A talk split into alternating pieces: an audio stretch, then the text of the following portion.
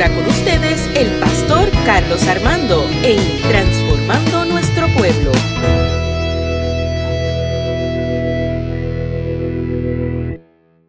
de Dios. El Señor Jesús les dijo, si la confianza de ustedes fuera tan pequeña como una semilla de mostaza, podrían decirle a este árbol, levántate de aquí y plántate en el mar. Y el árbol les obedecería. Lo voy a repetir nuevamente. Los apóstoles, Lucas capítulo 17, del 5 al 6, le dijeron al Señor, haz que confiemos más en el poder de Dios.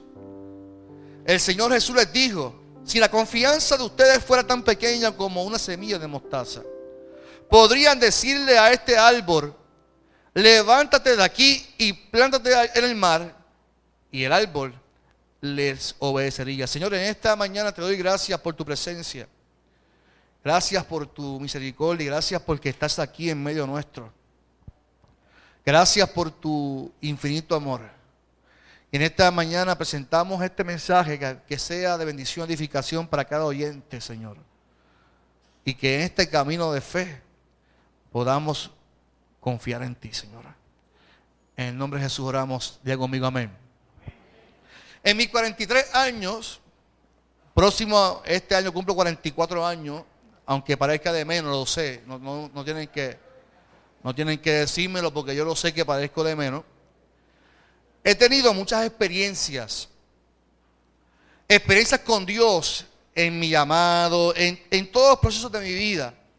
He tenido experiencias buenas, he tenido experiencias no tan buenas con Dios, experiencias que las he palpado como simplemente el silencio de Dios. He tenido experiencias audibles con el Señor, como experiencias de fe que simplemente el silencio y no escuchar nada. Y yo anhelando escuchar la voz del Señor. Pero todas las experiencias, sean buenas o malas en mi caminar, han sido experiencias de fe y de creer que el Señor siempre está ahí. Pero si les dijera que han sido de fe y de creer, y ahí lo dejo, creo que sería mentira lo que les estuviera contando. Cada una de las experiencias vividas han sido experiencias de fe, de creer. Pero cuando, cuando uno mira las experiencias, cada una de las experiencias, en mi caso personal, me han llevado a actuar en el nombre poderoso de Jesús. Y en el caminar, así lo creí, así lo he creído. Si no estuviera aquí hablando con ustedes ahora mismo, créanmelo. Si yo no estuviera, hubiera actuado a la palabra del Señor, a lo que he creído, no estuviera aquí yo hablando con ustedes creyendo que soy pastor. Quizás estuviera trabajando en otra área, no como pastor. Y cuando miro el relato bíblico, Jesús está tratando de llevar a sus discípulos a tener experiencias nuevas con sus discípulos, más allá de las que ellos habían tenido con el Señor. Las experiencias de fe no son experiencias que se quedan en las palabras, en la declaración. Me explico, me explico. A nosotros se nos ha enseñado de la superfe y esta fe, de que todo lo que tú declares que será hecho. ¿Cuántos han escuchado eso? Y dile a esta mujer que esa va a ser tu esposa o tú ese va a ser tu marido. Y decláralo porque así va a ser hecho.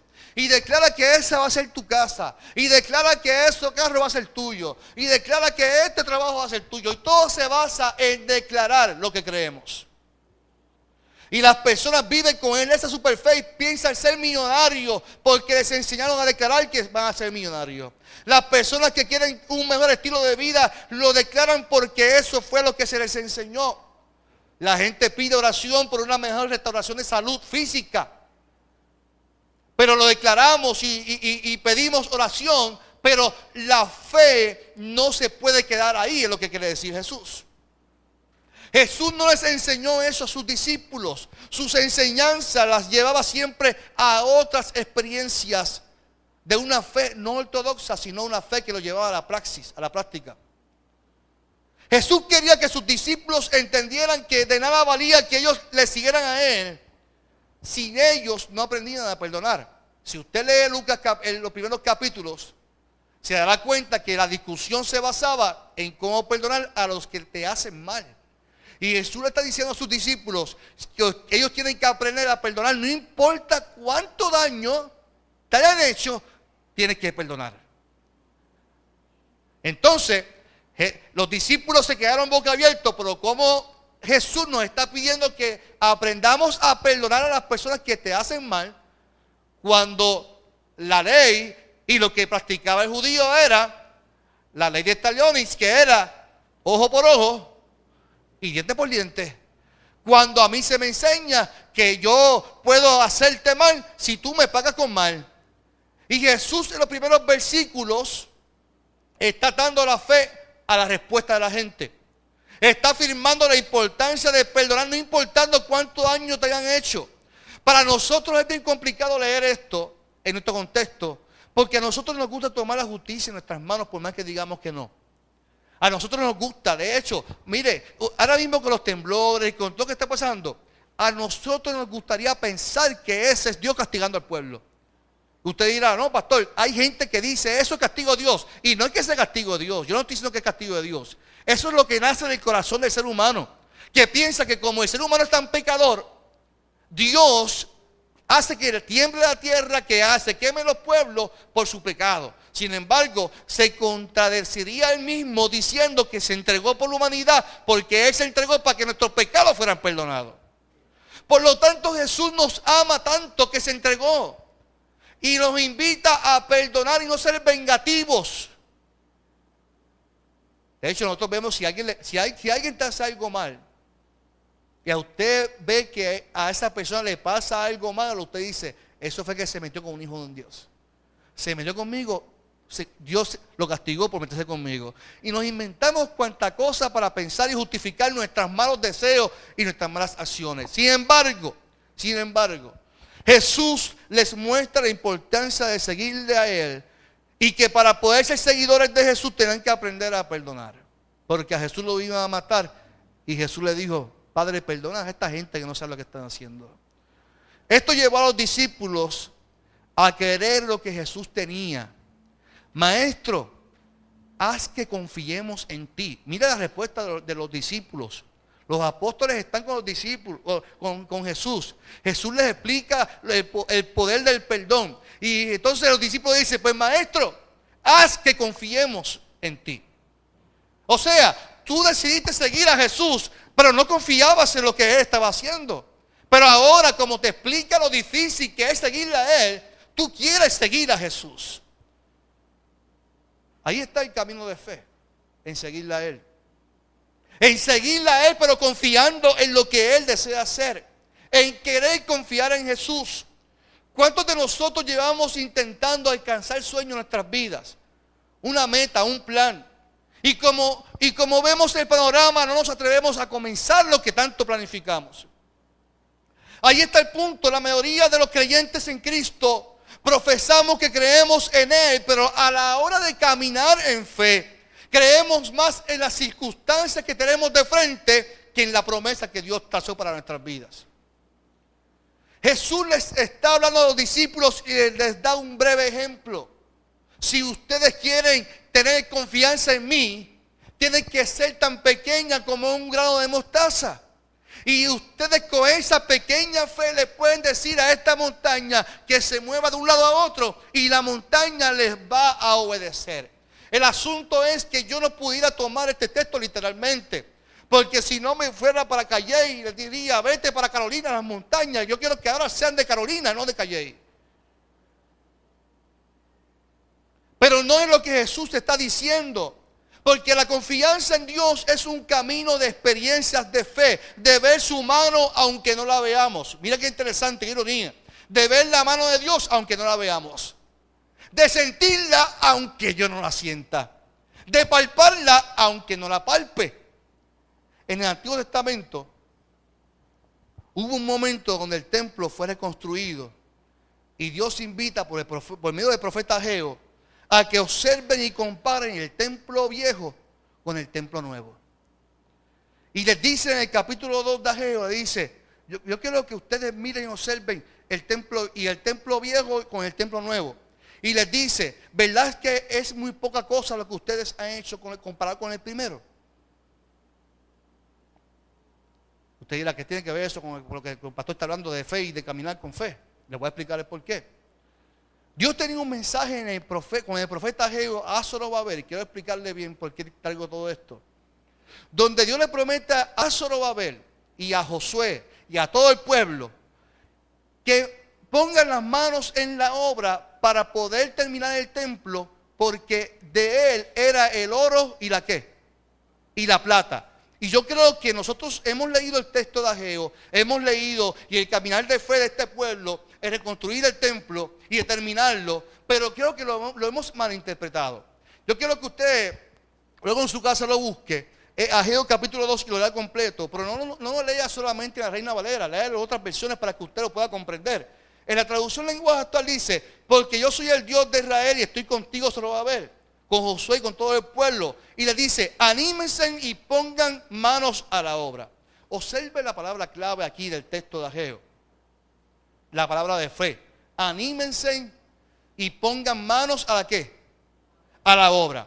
El pueblo quería tener experiencias nuevas en el templo, pero no tenían los recursos económicos para ponerlo tan hermoso como el primer templo. Pero Dios, sin embargo, no les dijo, quédense ahí esperando, porque mío es el oro y la plata. No les dijo eso. Les dijo, anímense y pongan las manos, ¿qué? En la obra, porque dice, mío es el oro y la plata. Yo creo que las iglesias, los predicadores hemos confundido qué quiere decir el texto. Porque el texto no está afirmando que como de Dios es el oro y la plata, eso va a salir de la nada y la gente va a empezar de la nada a, recibir algo. No, no, no. Lo que está diciendo Dios, y si usted le puede leer a capítulo 2, versículo 6, dice, yo soy el Dios de Israel y dentro de poco tiempo haré temblar el cielo y la tierra sacudiré el mar y la tierra firme, haré que tiemblen todas las naciones, haré que me traigan todas sus riquezas para llenar con ellas mi templo, pues la plata y el oro me pertenecen. Yo ah, me pregunto entonces, ¿de quién, de quiénes son los recursos que tenemos nosotros? ¿De quién es el trabajo que Dios te dio?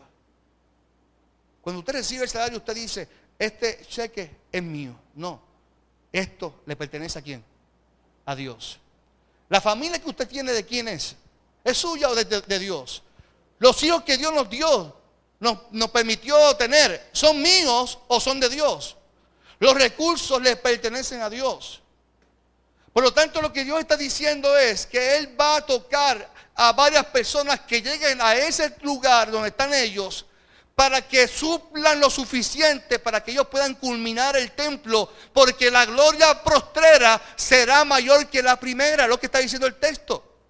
Para que la gloria postrera sea mayor que la primera en la experiencia en el templo, porque el templo no estaba tan lindo como el primero. Dios iba a utilizar los recursos de la gente misma, de los mismos creyentes, de los mismos que iban allí de otras naciones iban a llevar los utensilios, lo que Dios iba a utilizar en el templo para que la gente adorara a Él en espíritu y en verdad. Qué interesante el saber que Dios va a tocar corazones para suplir en su templo. ¿Cómo? Entonces me hago la pregunta, ¿cómo se pueden hacer las cosas en el templo? Porque esa es la pregunta que se hacía en, el momento. Y una inquietud de una persona normal que ante las, las circunstancias y los cantazos del camino le hacen dudar, pero Dios estaba allí para decirle, yo utilizaré gente de fe de otros lugares que traerán sus riquezas, traerán sus ofrendas, traerán sus diezmos, traerán en fe para que mi templo sea, se vea hermoso como el primero.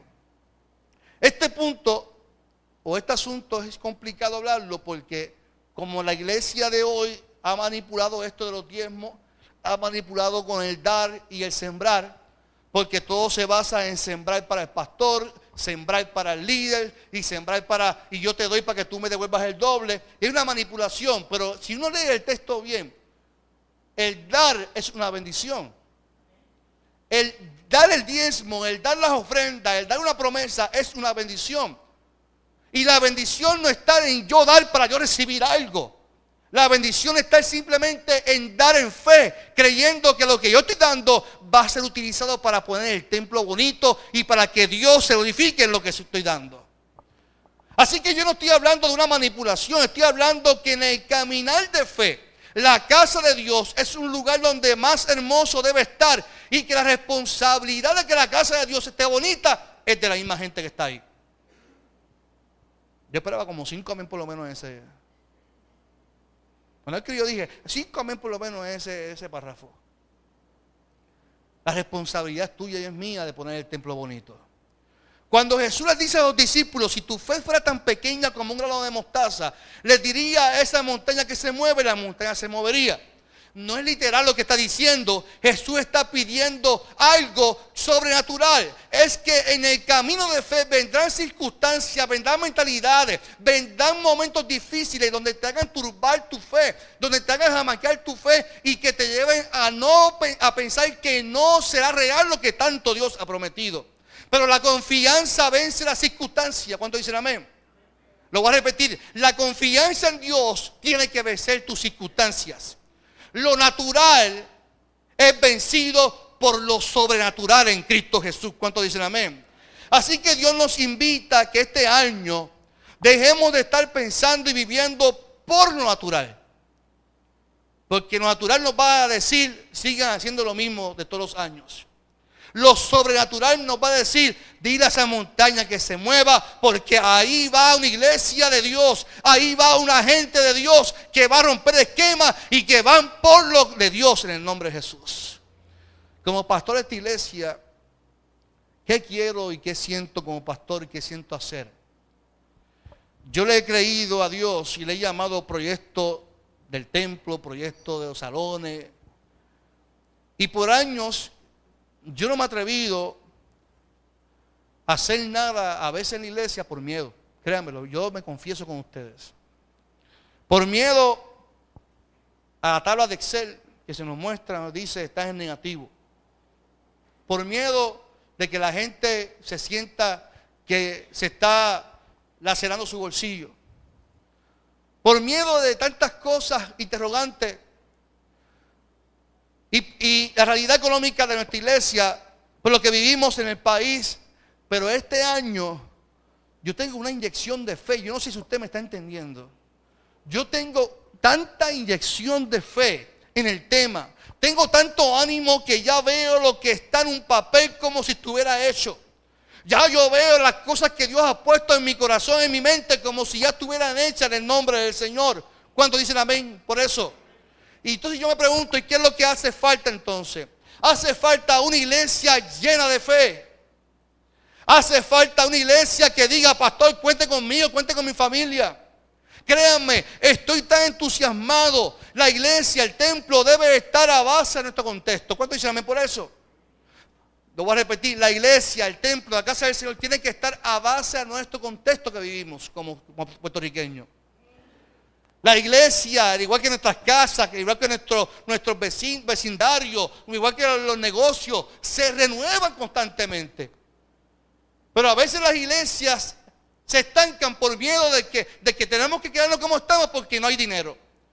Y entonces la palabra nos muestra que hay un camino de fe y que tenemos que atrevernos a hacer las cosas que no son como si fueran, porque dice el Señor que de Él es el oro y la plata y que Él va a tocar corazones para que eso se pueda lograr y que la gente pueda e-, experimentar que la gloria postrera será mayor que la primera. ¿Cuánto dicen amén?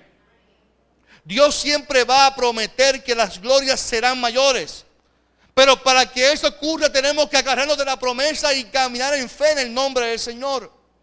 Yo quiero que te enamores de la promesa que Él pondrá en tu corazón tanto como el querer como el hacer. ¿Cuánto dicen amén? ¿Qué quiero que hagas en esta mañana? ¿Qué quiero que hagas en esta mañana? Quiero que comiences este año pensando en aquellas cosas que has soñado, en tu carácter personal. Quiero que te sientes y planifiques tu vida.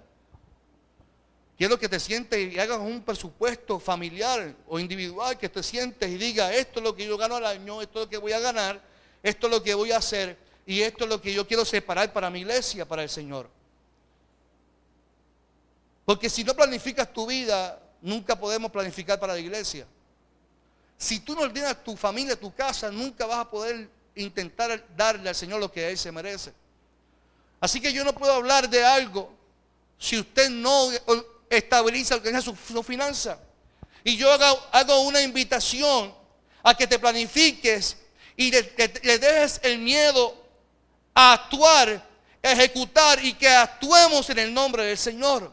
Por eso tengo una invitación en este 2020 y quiero que camines este camino de fe y que salgas de este culto lleno de esperanza, lleno de ánimo y que pongamos manos a la obra como dice Dios al pueblo. Anímense y pongan las manos en la obra. Quiero que te rodees de personas que te añadan a tu fe y no te resten. Porque créame que salir de aquí, otros dirán, ay, qué hermoso culto, qué mensaje, yo estoy dispuesto. Y el que está a tu lado diga, ya, eso yo dudo que eso vaya a pasar. Como están las finanzas en Puerto Rico. ¡Oh! Yo no sé qué está dando el pastor ahí, si eso no se, eso no se va a lograr. Renovar el templo, cambiarles esto, poner aires nuevos quitar alfombra, poner losa, quitar... No, eso jamás se va a poder hacer.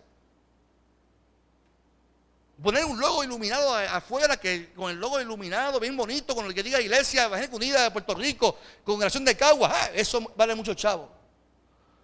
Y usted tiene que rodearse de personas que le crean. Tiene que rodearse con personas que le crean al proyecto de fe de Dios. Porque para que podamos ver en nuestras vidas esos sueños, ese camino debe ser acompañado de personas que te crean y te animen y te digan, no, no, no, es que si Dios lo prometió, Dios lo va a cumplir en el nombre del Señor. Es que si Dios lo prometió para tu casa, lo va a también prometer para la iglesia y Dios va a suplir para que se pueda lograr. Para, que para terminar, quiero que soñemos con la iglesia y cómo se proyecta la iglesia ante estos tiempos que vivimos. ¿Cuál es la renovación que debe tener para ser eficaz la iglesia. Esa renovación como iglesia es alcanzable. Lo que sí es que este año no voy a permitir que mi mente domine lo que Dios desea hacer. Yo como pastor no lo voy a permitir. Mientras hacía el plan y lo, y lo pensaba y lo repensaba y oraba y cómo lo voy a presentar al, equipo ministerial el miércoles, el párrafo, el párrafo final me, deshogué y créanme, yo siento una inyección de fe tan y tan inmensa de que Dios va a suplir y que Dios va a, glorificarse en todo lo que se va a hacer. Créanme que, yo estoy feliz por eso. Y quiero que entiendas algo, estoy dispuesto hasta hacerlo solo, no, tengo problema con eso. Si usted no me quiere creer a mí, si usted me dice, el pastor está haciendo con palitos preñados, pues da bien, deja que Dios lo haga, no tengo problema con eso. Lo que necesito son personas que estén dispuestas a, bendecir la obra del Señor. Una de las prioridades de nosotros como creyentes tiene que ser la iglesia. Tiene que ser el templo. Para muchos no lo es, pero sí debe ser el templo. Antes que Dios le dijera a Enajeo que la gloria posterior iba a ser la, la primera, Dios le habló fuerte al pueblo. ¿Qué sucedía en el pueblo? Mire, el pueblo tenía una situación bien interesante. El pueblo había descuidado el templo, la construcción. Y se envolvieron en meterle dinero a sus casas personales. Y Dios le dice al pueblo, oye, pero qué bonito. Ustedes quieren recibir bendición y se olvidan de mi templo. Sin embargo, sus casas están bien lujosas y bien bonitas. Entonces, ¿cómo ustedes quieren que yo los bendiga si ustedes no han bendecido el templo? Y Dios le dice eso al pueblo y dice el texto que acto seguido el pueblo le obedeció a Dios y comenzaron a dar de su ofrenda y de, su entusiasmo y de su ánimo para que se pudiera culminar el templo y el templo quedara bonito. Eso pasa, eh, pasó en el pueblo de Israel como pasa en nuestro contexto. La gente piensa en ellos primero, en ellos segundo, en ellos tercero y por último, y si me sobra, le doy a Dios lo que, lo que supuestamente le pertenece. Dios le dijo al pueblo, yo soy el Dios de Israel. Y ustedes dicen que aún no es tiempo de reconstruir mi, templo. Pero viven en lujosas casas mientras mi templo está en ruinas.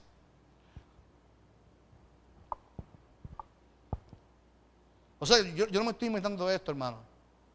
Yo no estoy diciendo esto. Esto está en la Biblia. Dios le habla al pueblo y dice, viven en casas lujosas, pero mientras mi templo está en ruinas. Yo soy el Dios de Israel y yo quiero que piensen seriamente en lo que están haciendo. O sea, cuando yo digo que yo quiero que ustedes hagan como pastor, que se planifiquen, es lo que Dios le está diciendo al pueblo. Quiero que piensen bien lo que ustedes están haciendo.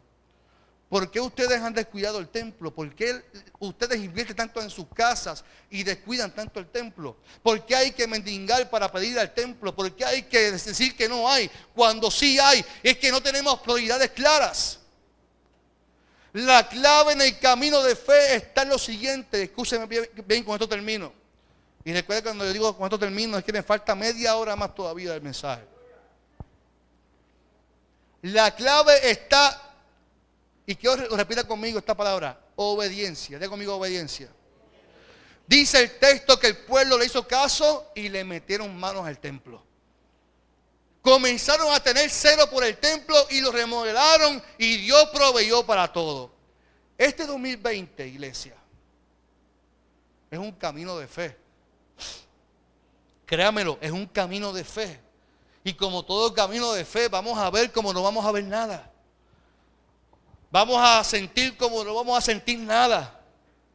Pero estoy seguro que el Dios que ha puesto el querer como el hacer es el Dios que va a suplir para que se pueda lograr todos los planes en el nombre del Señor. Estoy dispuesto a caminarlo con ustedes.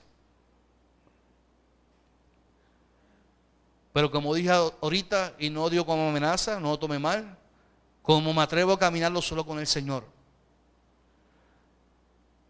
Para ver la gloria del Señor que será mayor, tenemos que obedecer al llamado y poner las manos en la obra.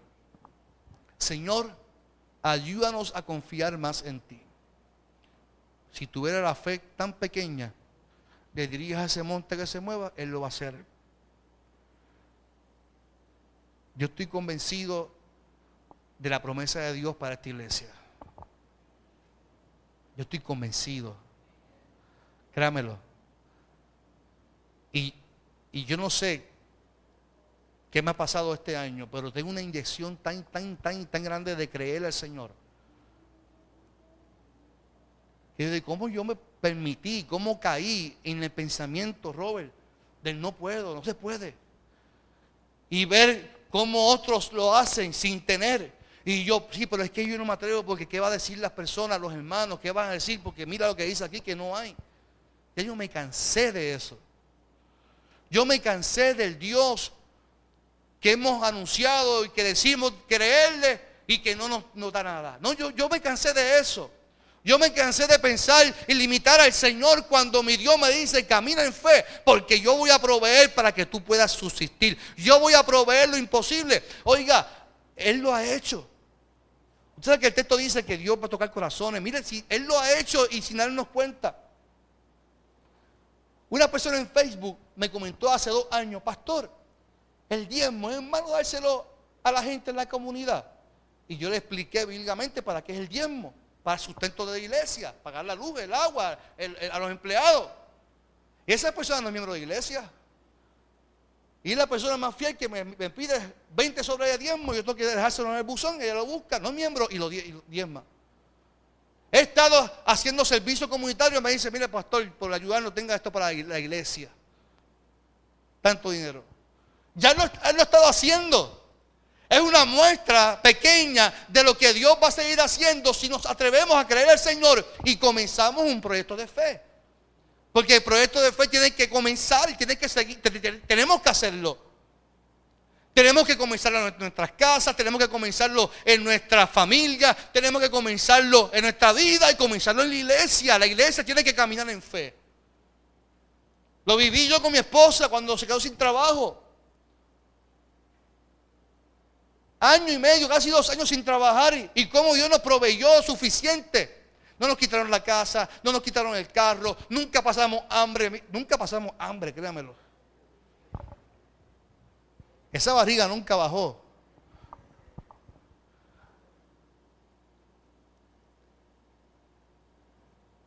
Y Dios siempre proveyó, porque el camino de fe es confiar en Él. ¿Qué yo quiero que usted haga en esta mañana? Haga la pregunta del Señor. Haz que confiemos más en ti. Confiemos más en el Señor. Pongamos nuestra confianza en el Señor. Por lo tanto, yo quiero hacer un llamado en esta mañana. Yo quiero hacer un llamado en esta mañana ¿Cuántos quieren este camino de fe? Yo pregunto nuevamente, ¿cuántos quieren caminar conmigo este camino de fe? Yo te invito a que te pongas de pie en esta mañana. Yo no sé cómo Dios lo va a hacer. Yo no sé cómo Dios lo va a hacer.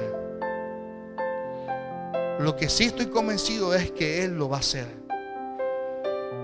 Yo no sé cómo Dios va a suplir para que podamos poner el templo distinto, renovarlo, restaurarlo.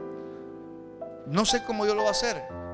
Yo sé que está en un papel. Dios me puso en mi, corazón. Así que lo vas a hacer, Carlos.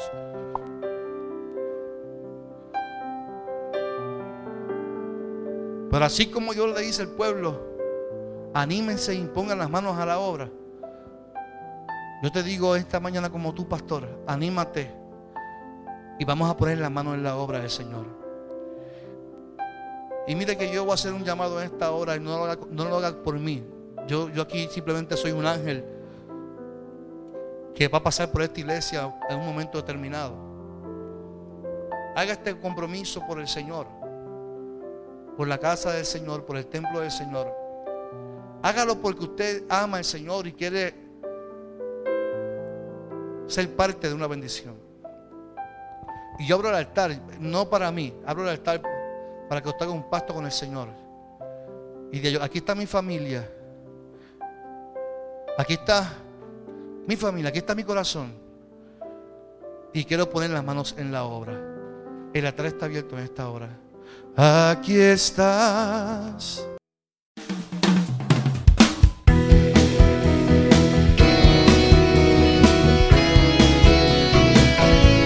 Esto fue Transformando Nuestro Pueblo con el pastor Carlos Armando.